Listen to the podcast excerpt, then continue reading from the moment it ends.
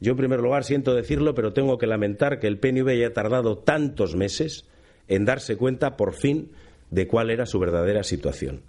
La que arrastra desde el mismo día de las elecciones y, sobre todo, desde el mismo momento en que decidió que no necesitaban a nadie para gobernar, porque siendo en el PNV todo parece que venía hecho. Los socialistas hemos estado siempre dispuestos a comprometernos con este país, pero siempre desde unos principios muy claros,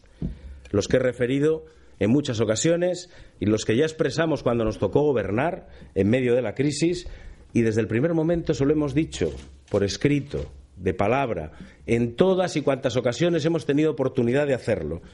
Pretendemos varios compromisos muy concretos. Una fiscalidad más justa y equitativa que además se vuelque en la lucha contra el fraude y contra la ilusión fiscal.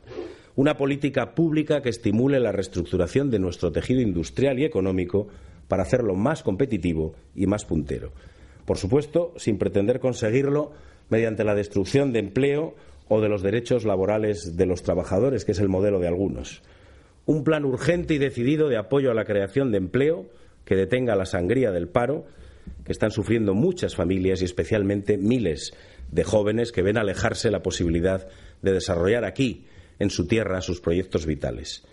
Un problema que no nos puede hacer retroceder en el futuro ni perder oportunidades. Y, por último, una reforma de verdad